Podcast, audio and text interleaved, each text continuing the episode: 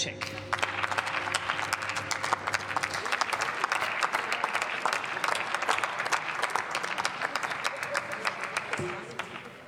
Sehr geehrte Frau Präsidentin, leistungsfähige Häfen sind zentraler Standortfaktor für die exportorientierte deutsche Wirtschaft.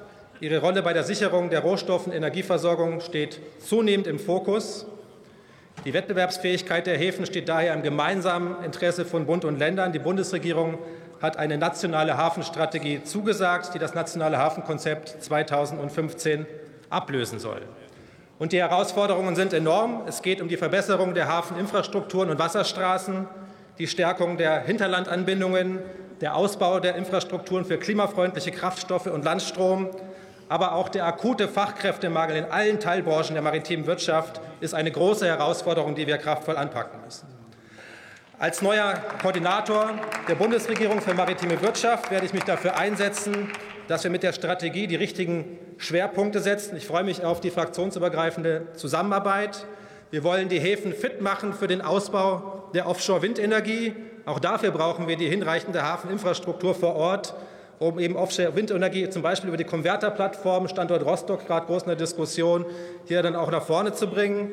Wir müssen auch die Möglichkeiten nutzen, die wir in der GWR-Förderung haben, die ja nach der Reform 2022 da ist.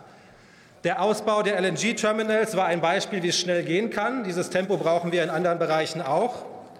Mittel- und langfristig brauchen wir Importstrukturen auch für den Wasserstoff und die Wasserstoffderivate.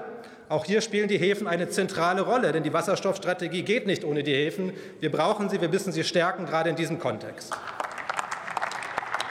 Die Häfen sind auch Transformationszentren für die Energiewende. Sie werden als wichtiger Partner bei der Dekarbonisierung der Schifffahrt gebraucht.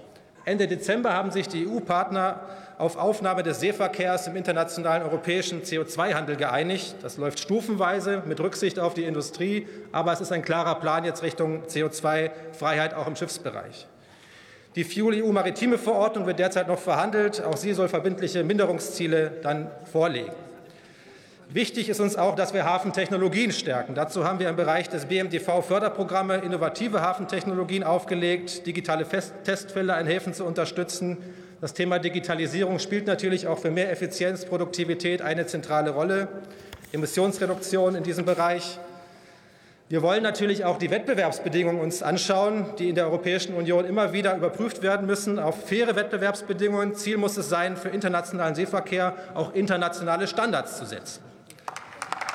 Und wir wollen uns dafür einsetzen, dass die Internationale Seeschifffahrtsorganisation eine Verankerung des Ziels der Klimaneutralität der Schifffahrt bis 2050 jetzt auch wirksam verankert. Dafür darf ich heute ankündigen, dass auch die Bundesregierung jetzt sagen kann, dass Deutschland der Zero Emission Shipping Initiative beigetreten ist. Das Ziel ist, dass bis 2030 zehn große Handelshäfen, die mindestens drei Kontinente abdecken, emissionsfreie Kraftstoffe liefern. Ich freue mich auf die neuen Aufgaben, ich freue mich auf die Zusammenarbeit. Wir tun gemeinsam was für die Häfen, für die maritime Wirtschaft. Das wird richtig gut. Vielen Dank.